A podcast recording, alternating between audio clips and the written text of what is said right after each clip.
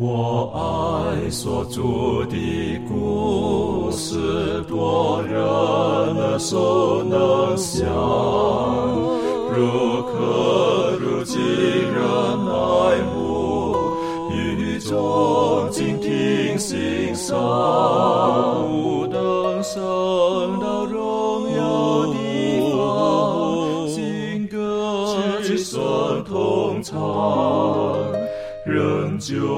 是主的故事，永远传讲不完。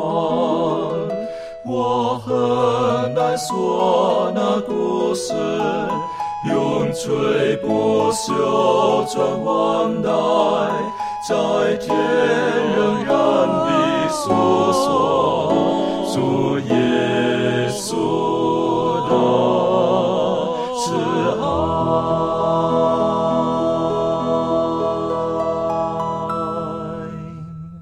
欢迎来到安息医学，跟我们一起领受来自天上的福气。这一季我们一起学习的是在基督里可以得到安息。那今天呢，我们进入到第四课的时候，呃，我们一起来学习，当我们要获得真正的安息的时候，我们要付上哪些的代价？其实，上帝创造天地的时候，他本来是无条件的，在第七日，他赐给人那永恒的安息。很可惜，人类犯罪之后，似乎好像安息、平安就是一个蛮奢侈的一个期待。而特别是当我们人类犯罪之后，我们要重新获得在神里面的安息，有的时候我们必须要经过一些努力，有的时候我们必须要付上一些应当付的代价。那今天呢，我们就一起来学习。在开始的时候，我们请低头，我们请周宇为我们做开始的祷告。主耶稣，感谢你，感谢你能，呃，将在你里面的平安和安息赐给我们，让我们可以享受你与我们同在的快乐。求主耶稣能引领我们，你的圣灵也能保守我们，让我们明白你给我们的平安。求主耶稣能，呃，带领我们。呃，给我们聪明智慧。当我们在研读你话语的时候，呃，使我们可以明白你的旨意，让我们知道如何的去获得在你里面的安息。求主赐福与我们同在，带领下的光阴，祷告奉耶稣名求，阿门。今天我们就来一起来看一看，在圣经当中有一位，呃，被称为是合神心意的人，他的一生当中，他是如何真正的可以从神那边得到他所寻求的安静、平安、和平？这个人就是大卫。我们晓得大卫他的一生是呃非常的传奇的。他年少的时候呢，就被选为做以色列的王。可是他真正登基的时候呢，是经过了一段的时间。那我们也知道，啊、大卫他是以色列人、犹太人他们非常怀念的一位一位君王。那他也是所罗门的父亲。那大卫他他一生有很多的这个这个我们可以讨论的部分，从他年少的时候，然后呢，他这个呃击打了歌利亚等等的。可是当他真正到耶路撒冷去登基，然后做王之后，实际上周边的民族还是对犹太人还是并没有放弃的。所以在过程当中呢，那大卫呢，他就派遣出他的一些军队啦等等啊，在外地啦周边呢，还是继续的征战的。那今天我们一起来看看，在沙漠耳记下，好，在这个地方提到了一个大卫的一个经验。好，这个经验呢是比较有一点、有一点、有一点遗憾的，但是我们可以一起来学习，到底是发生了什么事情？这位合神心意的人到底发生了什么事？是在呃沙漠耳记下的第十一章。好，开始的时候我们可以请满足带我们看第一节到第五节，到底在这里大卫他发生了什么事情？好，我们一起来看《撒母耳记下》第十一章第一到第五节。圣经说，过了一年，到列王出战的时候，大卫又差派约押率领臣仆和以色列众人出战，他们就打败亚门人，围攻拉巴。大卫人住在耶路撒冷。一日太阳平西，大卫从床上起来，在王宫的平顶上游行，看见一个妇人沐浴，容貌甚美。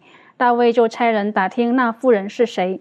有人说她是以莲的女儿赫人乌利亚的妻拔示巴。大卫差人去将妇人接来。那时她的月经才得洁净。她来了，大卫与她同房，她就回家去了。于是她怀了孕，打发人去告诉大卫说：“我怀了孕。”那我们在这边啊，他讲到说，过了一年，到这个列王出战的时候呢，以色列呢在和亚门人征战，一直打到亚门的首都拉巴。那在这一战当中呢，大卫他没有出征，他就留在这个王宫当中。那第二节就讲到说，一日太阳平西，大卫从床上起来，在王宫的平顶上游行，看见一个妇人沐浴，容貌甚美。那这边讲到这个平息的意思呢，是讲到说这个日头落了。那我们很难想象为什么他会睡到这个哦太阳下山了，我们不知道哈。可是这个时候呢，大卫他就在这个宫中的这个平顶上行走，好看见了一个妇女啊在沐浴。那第四节就说大卫差人去把这个妇人接来。那他来了之后呢，大卫就与他同房，他就回家去了。哦，他们之间在圣经的这个记载当中，好像。之间没有说一句话，也没有这种心灵的交流，哈。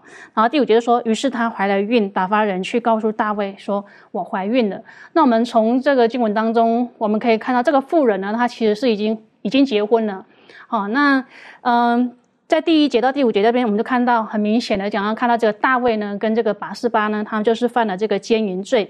那大卫呢，他看见这个妇人呢，她的容貌甚美，嗯。看到他在洗澡，所以那天晚上呢，他就被这个罪恶所胜。于是呢，就差人去啊，把这个拔示巴接来与他同房。那我们知道拔示巴呢，其实是啊大卫一个很值得信赖的一个军官，叫做乌利亚，啊是他的妻子。那大卫呢，他就跟这个古代的君王一样，他是拥有绝对的权利的。啊，作为这个君王呢，他是不必遵循所有国人都必须要啊遵循的一个法律。然而呢，大卫家族呢，在这个历史的转折时刻当中呢。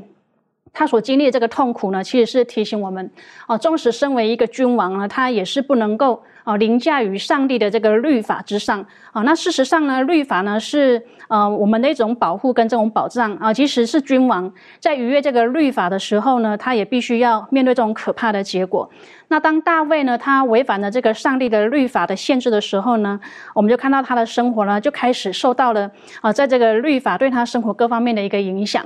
啊，那大卫呢？她以为她的这个罪啊不为人所知，可是结果没想到这个拔示巴她就怀孕了，而她的丈夫呢正在前方，在远方的地方。那大卫呢，他犯了这个奸淫罪的时候，我们就从这个继续看下去的时候，看到说他为了要掩饰这个罪啊，他用了很多的方法，但是呢，没想到还是遮掩不了这个罪。那上帝也知道，然后后来呢？哦，上帝为了要帮助他，甚至派这个啊先知拿单啊去找这个大卫。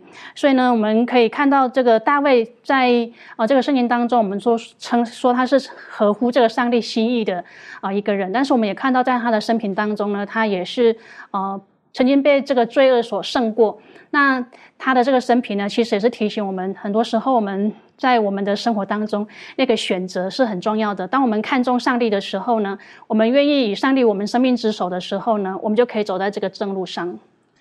呃，大卫的这个过程哈，这故事当然我们有的时候听见会有正反两面的一些的辩解哈。我是甚至有人讲说，这个拔示巴为什么洗澡不藏好一点，躲好一点，怎么被大卫看见呢？哦，有人这种这个问题对不对？哎，是不是拔示巴故意要去去诱惑大卫呢？好啊，这个圣经当中没有讲的很清楚，没有讲的很清楚。那奇怪的，洗澡的时候怎么会大卫在屋顶行走的时候怎么会看见呢？我们不晓得的皇宫到底是在高处还是在低处或什么，我们不清楚这个过程。但是我是觉得，这个耶稣基督在他的祷告当中的时候，也跟我们讲，他说不叫我们进入试探，遇见试探，进入试探当中。好，魔鬼用各种方式，可是。如果大卫他没有其他的心思，他看见了，他可能转头就走，或者他不会有什么想法的。可是这里提到的是，大卫他的生活其实已经改变了。为什么？当前方有战事，但是他居然是太阳下山了，他才起床。哈，所以这里提到太阳平息了，然后他才起床。这代表他的生活可能是我们如果今天来讲的话，我们会说，哎，他日夜颠倒的生活。啊，是不是？怎么太阳下山了还得起床？啊，我们为什么不按照这个正常的规律过生活呢？当然很遗憾的，他的这个这个错误，我是觉得是是颇严重的，啊，颇严重的，是不是？到底这个细节到底会会会发生什么事，我们不晓得。可是我我个人感受到，看到这一段的时候，接下去的时候，我们发现到很多时候，呃，这种的错误，然后是一二三四，你停不了的，停不了的。所以因此呢，在保罗所写的这个圣灵的果子跟情欲的果子的时候，情欲的果子它是用多数复数，好，不是一个哇都连在一起的。可是圣灵的果子就是一个，这大家连接在一起的。那我们晓得后来大卫他的企图要为他之前所犯的错呢，然后他就铺陈很多的事情。哎呀，这是蛮遗憾的事哈。我们可不可以请潘登带我们继续的学习？像刚刚前面主持人所讲的，有时候这个罪恶的这个后果是一环接着一环，情欲的后果是一环一环接着一环。所以刚刚前面讲到说，大卫犯了一个罪，就是他跟别人的这个妻子同房，这是一个大罪。但是呢，呃，本来他作为一个王嘛，他有这样的一个方式，也有这样的一个权利，能够把这个事情压下去。但是很不巧的是，这个八十八正好怀孕了。然后怀孕之后呢，这个大卫知道她怀孕之后呢，没有办法，因为如果真的这个肚子越来越大之后呢，这个事情肯定会所有人都知道，他就压不住了，所以只能他先行一些方法，能够把这个事情给他掩藏住。所以他这边他就用了一个方法，他先把这个乌利亚，就是这个八十八的丈夫从远方招回来，然后他第他的第一个方法就是说，在这个十节跟十一节里面，其实在这个第八节里面也讲得很清楚。第八节说，大卫对乌利亚说：“你回家去洗洗脚吧。”乌利亚出了王宫，随后王送他一份食物。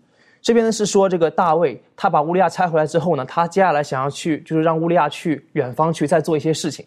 但是在出发之前呢，这个大卫就是特别给了这个乌利亚一个时间，说就是就是让他在这个应该是说首都啊，再待待一个晚上的时间，然后之后再出发。所以他他的潜意识的意思就是说让乌利亚能够回家，然后就是大大概在这个圣经当中也讲得很清楚，说让他能够回家，因为都能够想象到嘛。呃，一个在远方的一个将军回家了，然后碰到自己妻子了，肯定会就是说同房做这个事情，因为都是男女，就是这个妻夫妻之间嘛。所以他他想象出他的在这个大卫的头脑里面很聪明，他能够想象出这个场景，所以他认为让乌利亚回家的话，可能乌利亚跟这个八十八同房之后，这个八十八怀孕了，那可能之后这个这个八十八的这个这个生出来这个孩子就是算为乌利亚的了，就不算他大卫的了。他可能是这样想的，但谁知道呢？他忽略了这个乌利亚的忠诚。然后在这个第十第十节的时候呢，圣经说有人告诉大卫说乌利亚没有回家去，大卫就问乌利亚说：“你从远路上来，为什么不回家去呢？”十一节，乌利亚对大卫说：“约柜和以色列与犹大兵都住在棚里，我主约押和我主的仆人都在田野安营，我岂可回家吃喝与妻子同寝呢？然后呢，我敢在王面前起誓，我绝不行这事。所以大卫他很惊讶的发现，到第二天的时候，别人跟他说说这个乌利亚他没有回家。大卫很真的很惊讶，他说：“你怎么不回家？”然后乌利亚就把他的答案给了大卫。大卫一发现，大卫一听，哇，这个这个将军是很忠诚，但是你这个忠诚，感觉我很尴尬，就是这样一个情况。于是大卫就立马行了第二一个计策，就是把这个乌利亚呢带到他的这个宫殿里来，然后跟他一同吃喝，直到他他用酒呢把这个乌利亚给灌醉了。灌醉之后呢，他又打发乌利亚回去，说让你回家去。但谁知道第二天呢，他发现这个乌利亚还是没有回家。他即使喝醉了，他还依然在他的这个潜意识里面，依然有这个恪尽职守的这样的一个 一个原则在他在他心中，他依然没有回家。大卫没有办法了，真的是感觉可能有点有点绝望的感觉。他没有办法，只能就是用醉。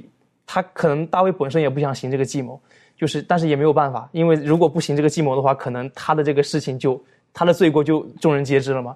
他只能行这个兵行险招，记在这个十四跟十五节里面。他让大卫。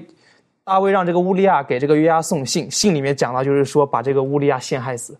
乌利亚呢，他真的也是一个很忠诚的人，他真的就没有看这个信件。按理来说，大卫给他这个信件之后呢，这个信一直是放在乌利亚那边的嘛。乌利亚一直很忠诚，他没有打开这个信。他如果真的是打开这个信的话，就能看到这个是大卫对他的一个伤害了嘛。但他没有看，他就把这个信交给了约押，约押就把他害死了。所以我们可以看到，这一共是三个步骤，大卫对这个乌利亚的一个一个作为。然后呢，我们可以看到最后这个。情欲的果子一环接着一环，他是先是先是让这个就是，呃，相当于跟别的妻子同别人的妻子同房，之后他又把别人这个妻子的丈夫给害死了。当我们看到这一段的时候呢，我就觉得这大卫的问题出在哪里哈？我就首先我是觉得，呃，他犯了第十条诫命，啊，是不是啊？他贪，然后他接着呢，他就到了行动下来呢，就是第七条诫命，是不是？啊，第七条诫命完了之后呢？这个一个杀人吧，那杀人之前呢，他可能就就这个先做假见证，对不对？是不是？他内心当然先做假见证了，是不是？好，然后呢，接下来呢就杀人了。好，我们可以晓得哈，这个不可杀人，不可奸淫，不可偷盗，是不是？还是偷也是偷盗嘛，偷人家的太太嘛，不是吗？对不对？是不是？然后又做假啊？你知道这是串在一起的，对不对？这你说只放一个没，他他弄在一起的，哈，他他没有想到，他没想到，哇，一下子他整串他他都进行了。呃，你说他聪明吗？但是我是觉得不可思议的，就是圣经上面说到他是合神心意的人，啊，上帝其实非常恩待他的，啊，非常恩待他，非常爱这个人的。可是大卫居然会做这种事情，有的时候我们很难想象，很难想象这样的。这方面有的时候真的有时候我们觉得是怎么会是这个样子？但是事实上就告诉我们，也给我们很多的提醒跟学习。呃，利润有没有什么可以跟我们分享的？嗯，那透过大卫他的这个事情呢，其实就让我想到，他首先我们知道他晚上再起床，可以知道是他的国家其实是非常的安全平安的，可以让一个一国之君可以在生活就是。都不用烦恼，他几点起床都可以。然后我就想到说，我们是不是如果我们也像大卫一样，我们生活在非常平安的这个时代当中，我们是不是也会在我们生活在这种平安，然后很顺遂、成功的这个生活当中的时候，我们是不是也会像他一样，就是我们虽然深受喜爱，是被爱的，可是呢，我们可能会。不知不觉中，就在这种安逸啊、成功、呃顺遂的生活当中，然后就让我们失足。那我就想要说，其实撒旦他就是透过这样子的方式，就是让我们透过我们生活上所有的这一切，然后让我们就不再去思想上帝给我们的，然后不再去依靠他给我们的这个能力，而是透过自己的有的这个才能、这个力量，然后去。呃，做我们想做事，然后撒旦就让我们跟上帝隔绝，那他就会激起我们的这个欲望，然后让我们用更大的这个错误来掩盖我们之前所做错的这些行为。那其实我们知道这样的工作。并不是突如其来的，而是他撒旦慢慢的在暗中这样子的破坏着。可能我们在小事上一点点的不忠心，然后不完全的效忠上帝的时候，慢慢的我们就会开始选择不要去依靠上帝。然后在生活当中呢，我们就会开始改变我们的习惯跟我们的行为。那所以呢，其实我就想到说。尽管我们不管我们现在是处于在什么样的情况当中，但是呢，我们的生活也不应该因此这种怠惰、闲懒，因为呢，其实魔鬼都在等待我们每一次松懈的时候呢，来攻击我们。的确，所以，呃，时刻跟随主，时刻倚靠主，这个是我们要学习的功课，啊，但是有的时候不容易。啊，也是不容易。然后大卫他在最苦难的时候，他依靠上帝。可是他当他国家应该来讲，说还不是完全太平，可是至少在他的他的这个首都当中，哈，他他觉得不会有太大的一些担心的时候，军队还在外面作战的时候，他都松懈了。八十八怀孕之后，然后他一连串做的这个事情，圣经并没有讲说大概是是用多少时间，但是我们可以讲应该是很短的时间。所以他一听说了，对不对？大概可能一个月后。是不是知道了？然后赶快把这个乌利亚就找回来了，是不是？一连串的几天当中要处理这个事情，然后呢，接着他还怎么样？还真的把八十八娶过来了，好带到宫廷当中来了，然后这个孩子也出生了。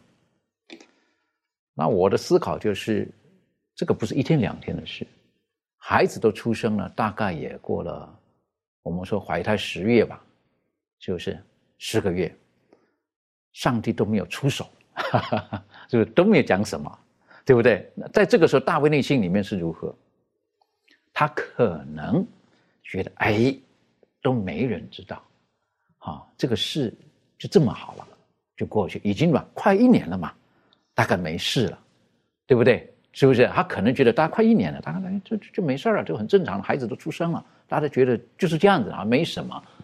可是这有意思的哈，在我觉得哈。这件事情当中呢，知道的就是大卫。好，八十八，是不是？然后大卫差人叫八十八过来，那个人不晓得，他可能是差八十八来，他不知道发生什么事。可是很确定了，八十八怀孕的时候，他告诉人家说：“你去跟大卫讲，我怀孕。”啊，这个人就知道。至少是这个啊。到底谁漏了口风给给这个先知呢？不晓得，上帝直接跟先知讲的，对不对？是不是？接着拿单就来对大卫说话了。好，已经过了，我认为应该超一年了吧。好，那拿单来的时候呢，也很有智慧，是不是？为什么？因为你要对君王讲话，这个也是我们学习的哈。你不能是指着他的鼻子说话，哈，有的时候要用他的话来来定他的罪，是这样子。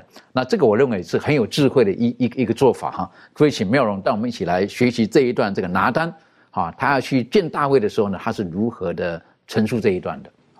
拿单呢，他受到这个上帝的指示啊，要去跟大卫指出大卫的错误哈。但是就像刚刚主持人讲的，他并没有一下子就指出说大卫就是你就是个罪人，你就是一个犯奸淫然后又犯谋杀的一个人哈。反而呢，他是用一个很特殊的方式，然后让这个大卫掉入了这个陷阱哈，然后让大卫啊用自己的口呢定自己的罪哈。那这个。故事呢是记录在《撒母耳记下》的十二章的一到十四节。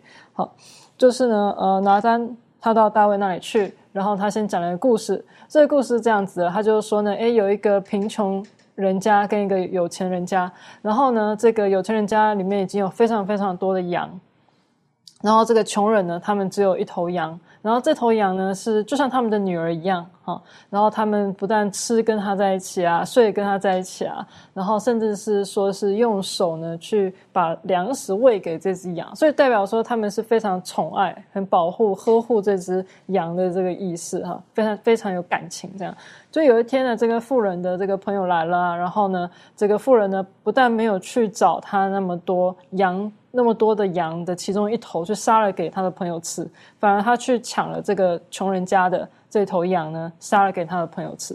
然后大卫听到这点的时候，他就再也忍不住了啊！大卫就非常生气，在第十二章第五节啊，《撒母耳记下》第十二章第五节这样说：大卫就甚恼怒，那人对拿单说：“我指着永生的耶和华起誓，行这事的人该死。”他必偿还羊羔四倍，因为他行这事没有连续的心。因为拿单呢知道说大卫啊，他就是牧羊人出身的嘛。然后牧羊人呢，他必须忍受很多的辛苦，在照顾羊群的时候，必须要忍受很多的辛苦。但是呢，就是牧羊人呢，还是呢会怀着非常爱护羊群的心呢，去照顾这个羊啊。所以大卫自己本身是牧羊人，所以在他听到说。哎，这个穷人家的这个羊呢被夺去的时候，大卫就很生气，说行这事人该死，他要偿还四倍。哈，那这个偿还四倍呢，其实是来自这个出埃及记的呃上帝的律法。哈，然后我们可以看到出埃及记的二十二章一节讲到说呢，人若偷牛或羊，无论是宰了是卖了，他就要以五牛赔一牛，四羊赔一羊。就是说，你如果偷人家一头牛的话，你要用五头牛还对方；然后你如果偷了人家一头羊的话呢，就要用四头羊呢回还对方。好，然后后来我们也可以看到，在陆家福音里面的这个撒该，好，他讲到说，我若讹诈了谁，就还他四倍。好，这其实都是来自于圣经的旧约的这个律法。好，所以那个呃大卫呢，因为他自己本身是牧羊人，然后。拿单呢知道说呢，大卫其实还是一个有正义感，然后也是正直的人，然后他仍然是爱护羊群的人，所以呢，拿单就用利用这个故事，让大卫亲眼见到说自己的行为的不堪的地方，然后让他呢用自己的口呢定自己的罪。所以后面呢，拿单就说呢，你就是那人。好，这个是在沙漠耳记下十二章七节，拿单就直接跟他讲说，啊，你就是那人，因为大卫说那人呢。行这事的人呢，实在是该死好！然后他必偿还羊羔四倍好！所以他他以为说这个故事呢是在讲一个人的故事，但殊不知呢，他其实就是故事里面的恶人好！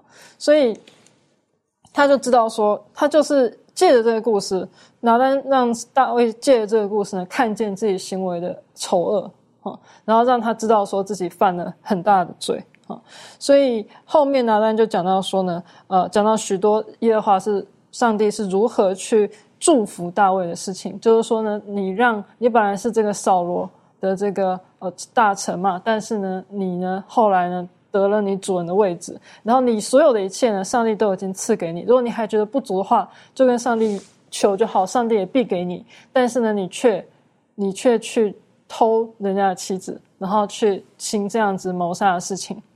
然后后面呢，大卫就对拿单说：“我得罪耶和华了。”这在第十三节。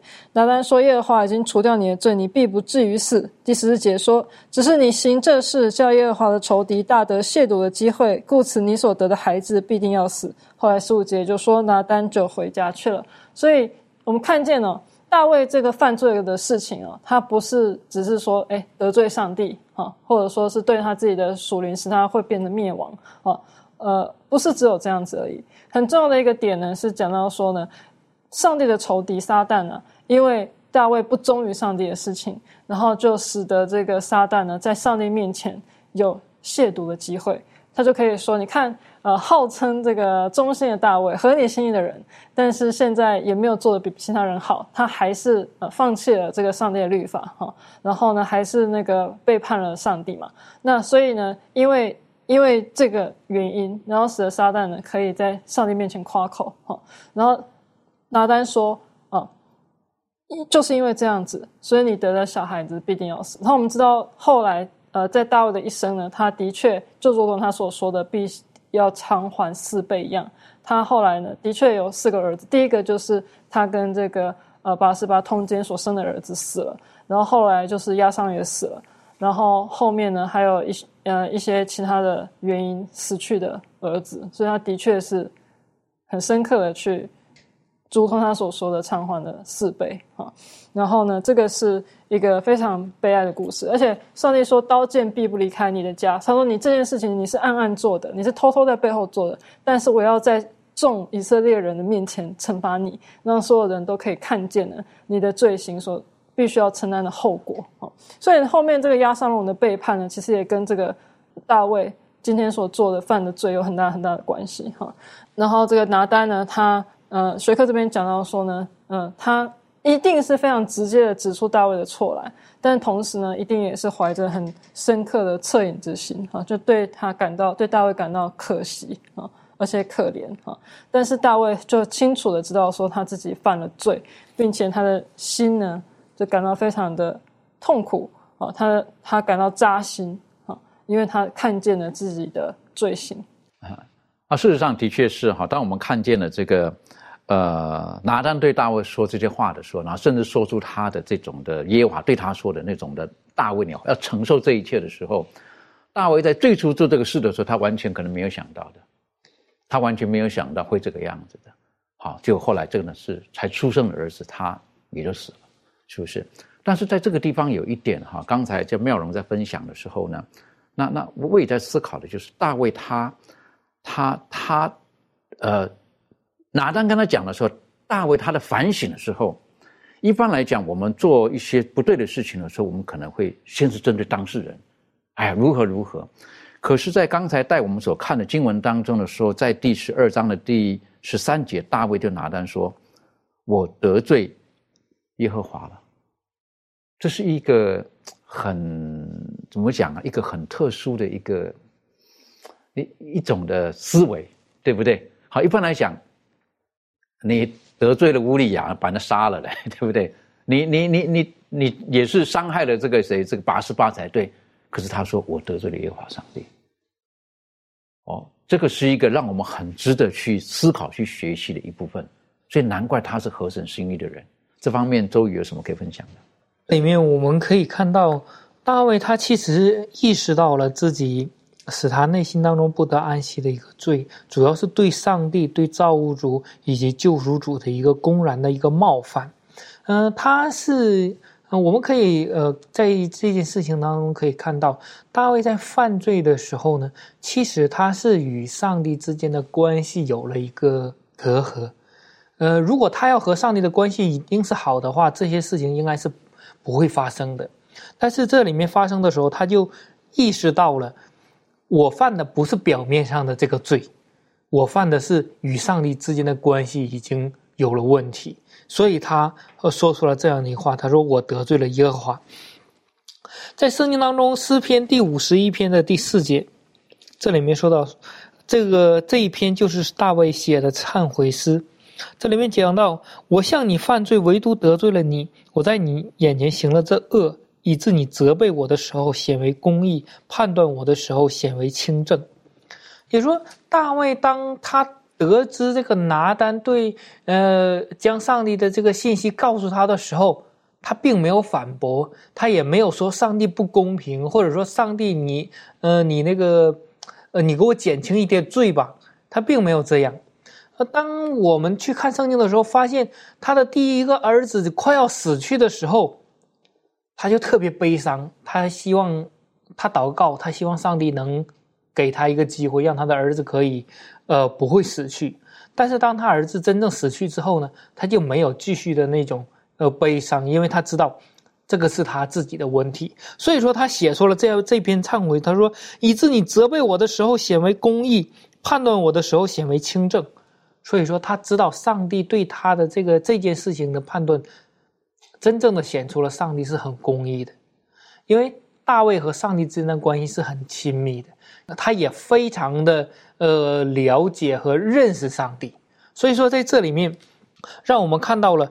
大卫他能通过这件事情直接想到的是他与上帝之间的关系，而不是单单的对人认一个错误，说声对不起，道个歉，仅此而已。所以说，这在这里面他的认罪也是非常诚恳的。先知先知在这里面，呃呃，有了这样的一段话，他说：“先知的责备打动了大卫的心，他的良心发现他的罪罪过显出了极端严重的一个性质，他虚心的在上帝面前痛悔了。”他嘴唇发颤的说：“我得罪了耶和华。一切伤害别人的事呢，都是由受害的人达到上帝的面前。”大卫深切感到自己对乌利亚和拔示巴犯了一件极严重的罪，但他更严重的是得罪了上帝。所以说，大卫他深深知道，他更加。严重的罪是得罪了上帝，而不单单是发生这些的事。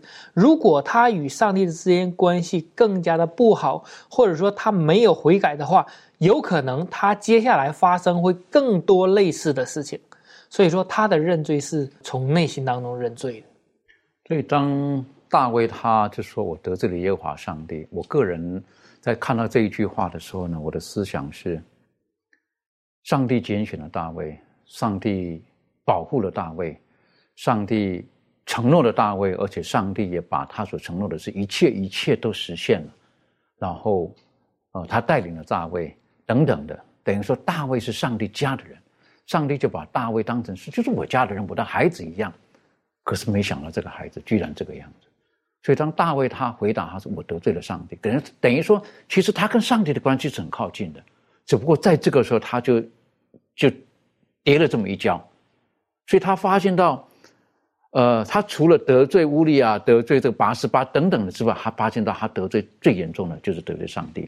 那我就想到了，我们常常会讲说这个呃羞辱家门，哈，是不是？你做了某些事情的时候呢，可能你在外面偷了东西，可是你的父母很丢脸，怎么教出这个孩子出来？是不是？所以大卫当时一想，可能就是有这种的背景，他立刻想到。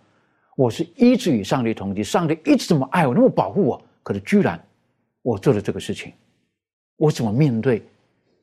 从我年轻的，从小的时候年轻的时候一直跟我在一起的天赋呢？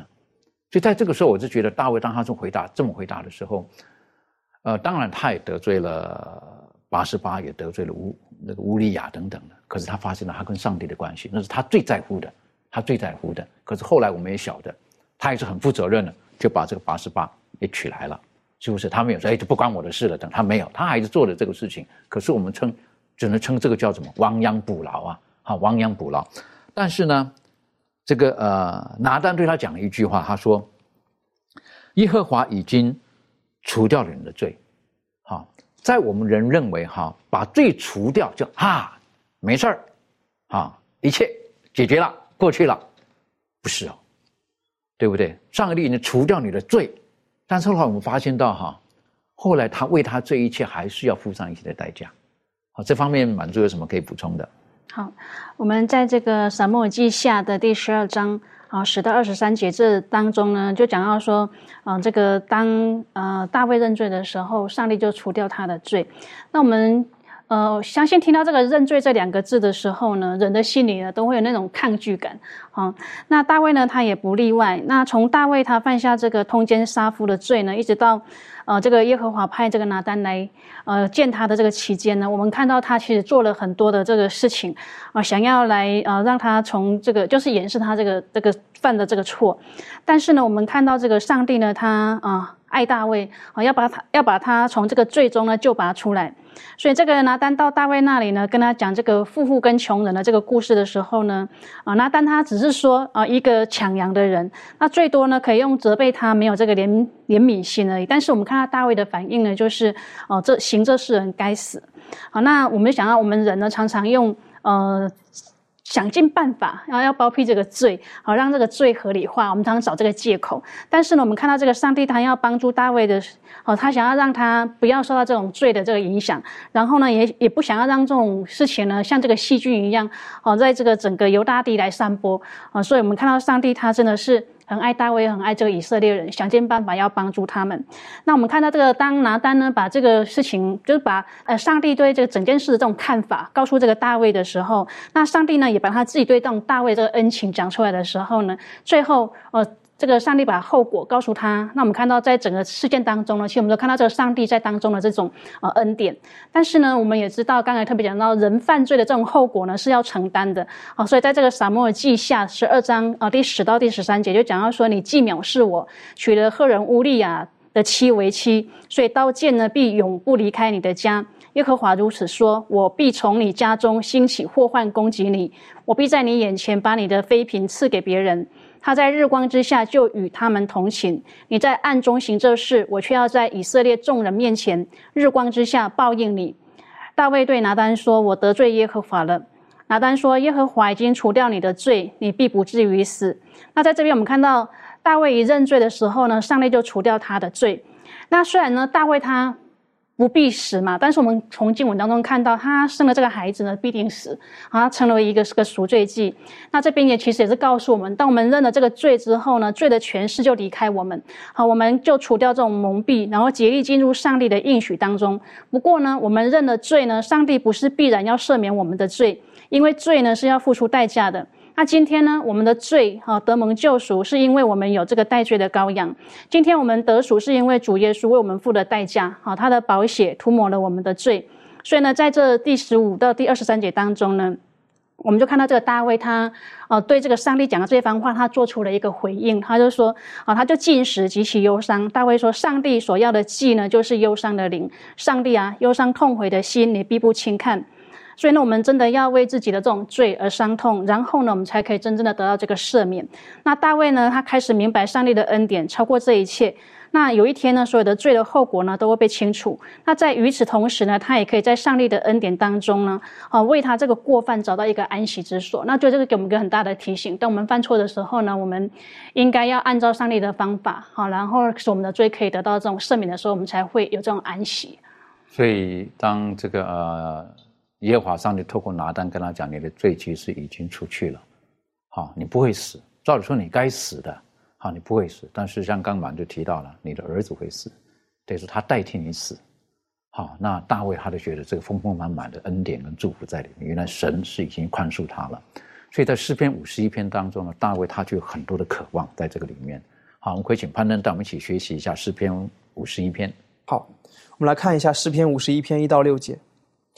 圣经说：“上帝啊，求你按你的慈爱怜恤我，按你丰盛的慈悲涂抹我的过犯。求你将我的罪孽洗除净尽，并结除我的罪，因为我知道我的过犯，我的罪常在我面前。我向你犯罪，唯独得罪了你，在你眼前行了这恶，以致你责备我的时候显为公义，判断我的时候显为清正。我是在罪孽里生的，在我母胎，在我母亲怀胎的时候就有了罪。”你所喜爱的是内里诚实，你在我隐秘处必使我得智慧。当我看到这个大卫写的这一篇诗篇，这个诗篇五十一篇的时候，我突然意识到大卫他的这个思想很正。为什么说很正呢？当我们看到前面这个上帝对于这个在撒母耳记下十二章，上帝对于这个大卫的一个审判的时候呢，我们可以看到这个审判就是这个审判专注的点在于大卫不想要什么，上帝偏给他什么。就比如说在第十二节，你在暗中行的事。我却要在以色列众人面前日光之下报应你。前面大卫一直想要掩盖自己的罪，但是上帝偏偏要把这个罪敞开来，敞开来说话，有点类似于这样的感觉。所以我们可以看到这样的一个审判呢，对于大卫来说是很痛苦的，也是就是这个罪的后果是很可怕的。但是当我们看到这个，呃诗篇的五十一篇的时候，我们可以我们可以发现，大卫他最痛苦的一点不在于罪的后果，就像怀师母讲的，有时候我们对于罪真正的理解不应该是恐惧罪的后果。大卫在这边做到了，他恐惧的不是罪的后果，而是罪的本身。为什么呢？因为在第四节讲到说，我向你犯罪，唯独得罪了你。他觉得是说。我的错最大的错不在于这个上帝给我的审判，这个罪的后果我不怕这一点，他怕的是这个罪使得他以后上帝在就是这个罪使得以后上帝不再掩面看他了，就是不再垂怜他了，不再亲近他了。他最怕的是这个。所以当我们看到这个诗篇五十一篇的时候，一到六节的时候，我们可以发现，上帝向大卫向上帝所求的就是求主求上帝能够将他的罪除掉，能够继续与他更加亲近。这个是大卫向上帝所祈求的东西，也是他最渴望的东西。的确，他渴望跟神的关系重新建立起来，所以他甚至求什么？他说：“你责备我，好，你如你责备我都可以显为你的公义等等。”他愿意那些美好的品质，在他与神的关系当中可以重新再建立起来。当然，大卫他从先知拿旦所说的话当中，他知道他得到了盼望。实际上，很多时候，有的时候，呃，我们碰到一些软弱的人。我是觉得，我们除了提醒他们、帮助他们之外，很重要的要给他们一个盼望，给他们一个盼望。现在这个世代当中，人最缺少的就是盼望。这方面，呃，利润有什么补充的？嗯，那讲到盼望，其实我特别有一呃特别看的是这个《沙漠记下》十三章十三节这里的这个回应。大卫对拿单说：“你呃，大卫对拿单说，我得罪耶和华。”然后拿单就回答他说。哦，耶和华呢已经除掉你的罪。我们可以看到，其实我们对于这个呃饶恕这件事情，对我们来说可能真的太困难。可是呢，耶和华上帝他已经为我们最做了最好的这个示范，就是我们呃饶恕，我们不要等待，就是呃耶和华呢，嗯，上帝的饶恕并不需要等待，我们不需要去特别去呃。去证明自己是不是真的有悔改后才会得饶恕，是在我们在做以前呢，耶和华上帝就已经饶恕了我们。其实这是很重要一件事，特别是在我们生活当中。那我就想到说，可能有些人真的是正在处在他生命里最黑暗的时刻，可能他们在过去的这些呃所犯的错啊，害了。别人影响了身边的这些人啦，也有可能有些人是正在处在生活最痛悔的时刻当中。可是呢，透过大卫的这一个呃受了饶恕的这件事情上，其实就给我们一个很大的盼望，就是说，呃，每一个受到上帝责备的人，如果我们能够更谦卑的去向他认罪悔改的话，我们都可以确信自己是有希望的。那当我们得到了这样子的盼望、希望的时候，呃，我们在面对别人向我们就是请求这个饶恕的时候呢，我们就可以想说，我们是不是也可以，呃，从我们从上帝那里得到这样子的希望、这样子的祝福，也能够将这样子的祝福，也就是帮助别人，然后让他们也能够得到这样子的祝福。的确很重要哈。如果我们自己亲身体验过神所给我们的饶恕，给我们的。给我们重新新生命的一个开始，我们没有权利拦阻人从神那边也可以同样得到这样的祝福，所以我们应该应该给人耶稣基督同样给我们的东西，我们要给人同样就是在基督里面我们是有盼望的。接着在呃诗篇五十一篇当中呢，我们可以从刚才看了一到六节，七到第十二节呢，我们就揭晓的大卫他他勇敢的哈向他的这个神。他就开始祈求了某些东西，可以请妙人这个那个妙容带我们一起来学习。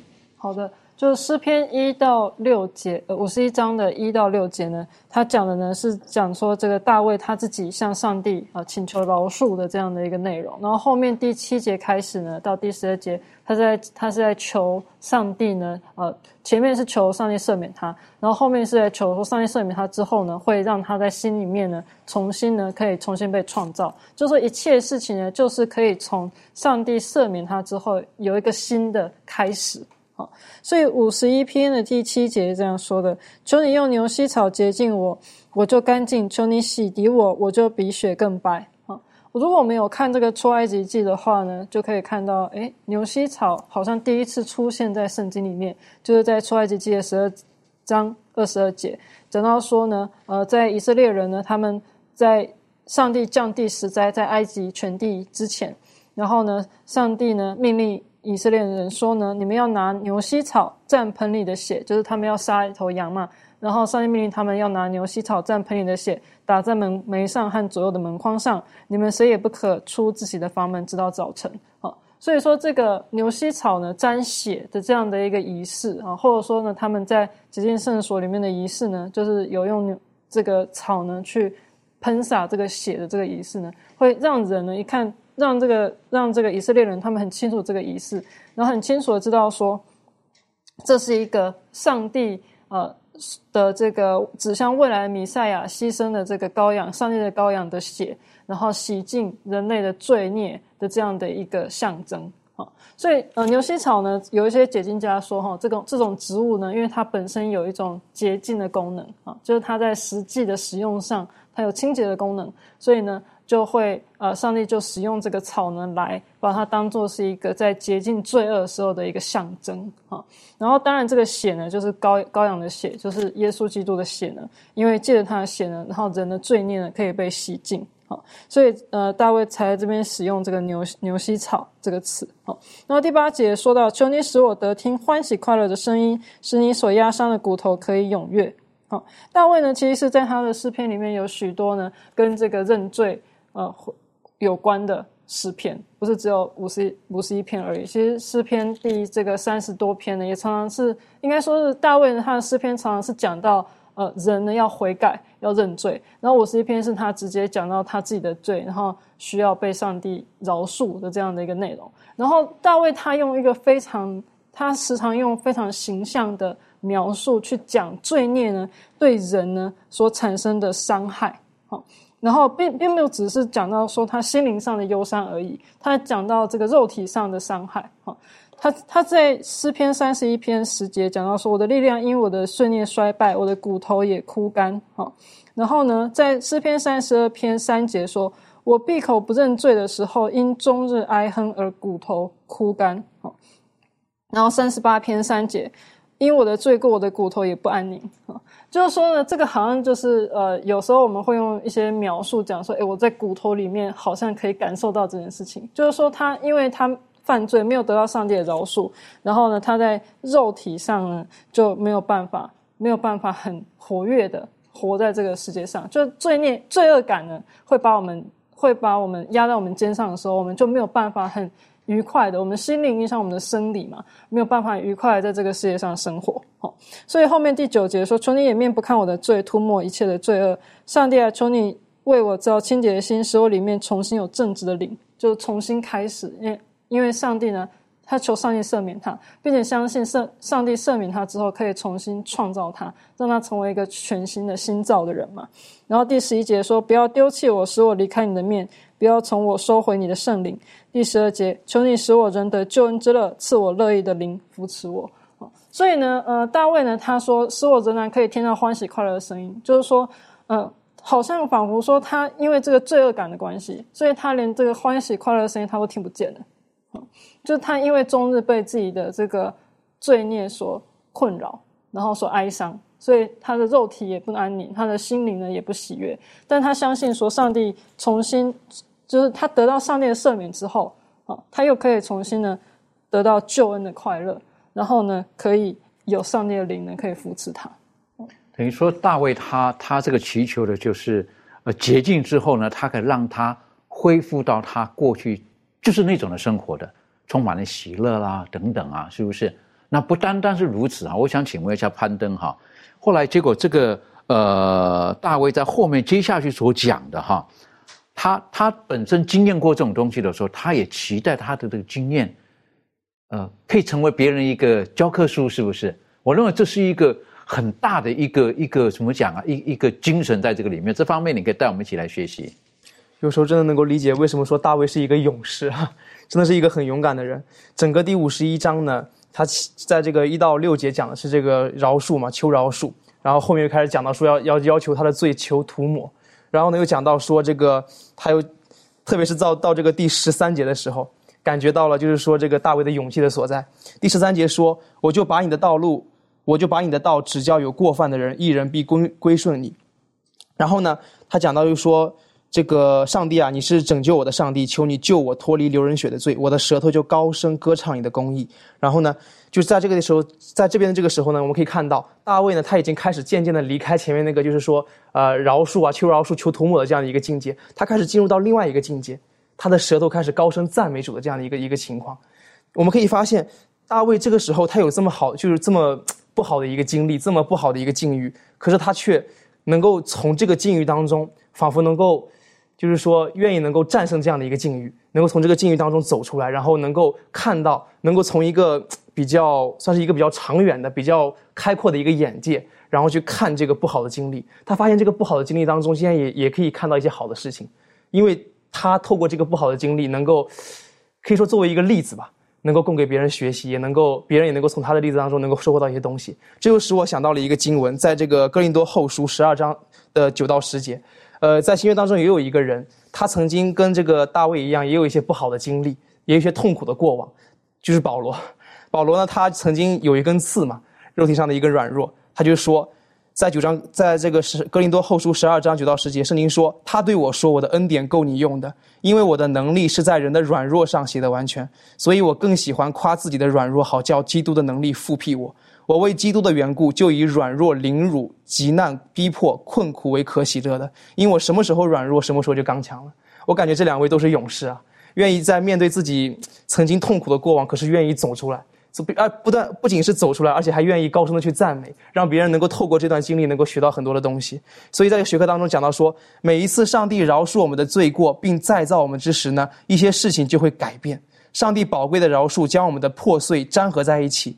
可见的破碎能将我们的注意力引到上帝的恩典身上，我们就可以成为上帝恩典的扩音器。我认为这句话讲的非常的恰当。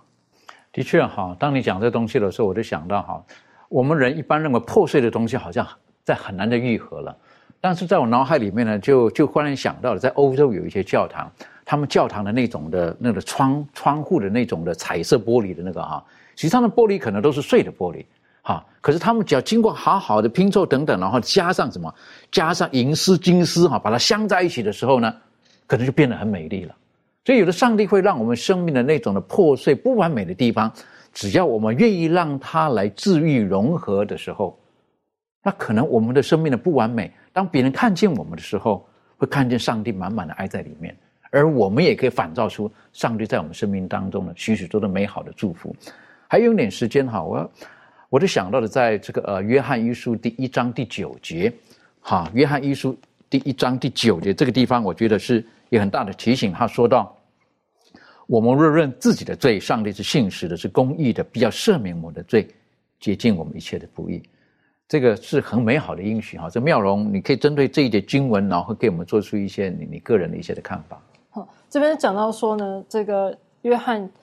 一书的一章九节说：“我们若认自己的罪，上帝是信实，是公义，必要赦免我们的罪，洗净我们一切的不义。”可以说是这个诗篇五十一篇的一个呃简短的总结。好，然后这就让我想到这个弥迦书七章十八到十九节说：“上帝啊，有何神向你赦免罪孽，饶恕你产业之渔民的罪过，不永远怀怒，喜爱施恩？”好，第十九节说：“必在怜悯我们，将我们的罪孽踏在脚下，又将我们的一切罪投于深海。”所以呢，不管是这个诗篇五十一篇，或者是刚刚讲到的约翰一书一章九节，或是刚刚的弥迦书的七章的十八节跟十九节，都告诉我们说，上帝喜爱施恩。哈，上帝不是一个喜欢把我们的罪孽耿耿于怀的神。哈，他如果我们见到天国的话，我们问上帝说：“哎。”那个我之前做了什么错啊？上帝一定会说：“啊，我忘记了。”但上帝真的是忘记了吗？他只是把我们的罪孽投于深海，哈，不再去纪念他，然后要把我们的罪孽踏在脚下，哈。所以呢，呃，这个大卫的这个经历，哈，可以给我们有一个很好的一个一个安慰，就是知道说我们犯罪的时候，我们只要来到上帝面前，然后接受上帝所赐给我们的救赎，赐给我们的呃恩典。他必定呢会饶恕我们的罪，并且呢他不会纪念我们的罪，然后他就是凭着耶稣基督，就是上帝的羔羊耶稣基督，我们可以在耶稣里面得到永远的生命。好，我们可以借着耶稣呢，恢复跟上帝之间的关系，即使呢，我们曾经犯过罪啊。但是大卫也很清楚的知道，说他自己的罪所造成的后果，像他之前讲到的，他要偿还四倍这件事情，他仍然必须要承受啊。他知道。他的罪呢，对他的家庭啊，对他自己都造成很大很大的伤害啊。但是他仍然可以在上帝的恩典里面得到喜乐跟平安，并且他相信呢，在未来呢，耶稣基督圣洁的羔羊呢，可以来代替他，并且呢，用呃他的血呢去洗净他的过犯。最后提到的耶稣基督，实际上我们一切的安息的代价是耶稣基督的为我们付上了。OK，最后一点点时间，我们请周伟为我们今天的学习，你可以做一个小小的总结。好的。通过大卫的这一段历史呢，对于呃我们悔改的罪人呢，也是有一个很富有呃重要的意义的。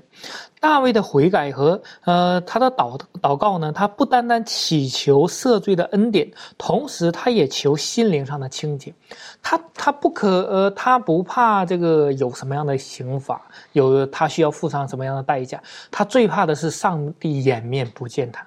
所以说，他渴望与上帝有亲近，有一个更亲密的关系，这是我们值得学习的。所以说，当我们悔改的时候，我们一旦重新被创造的时候，我们就可以内心当中得到安息。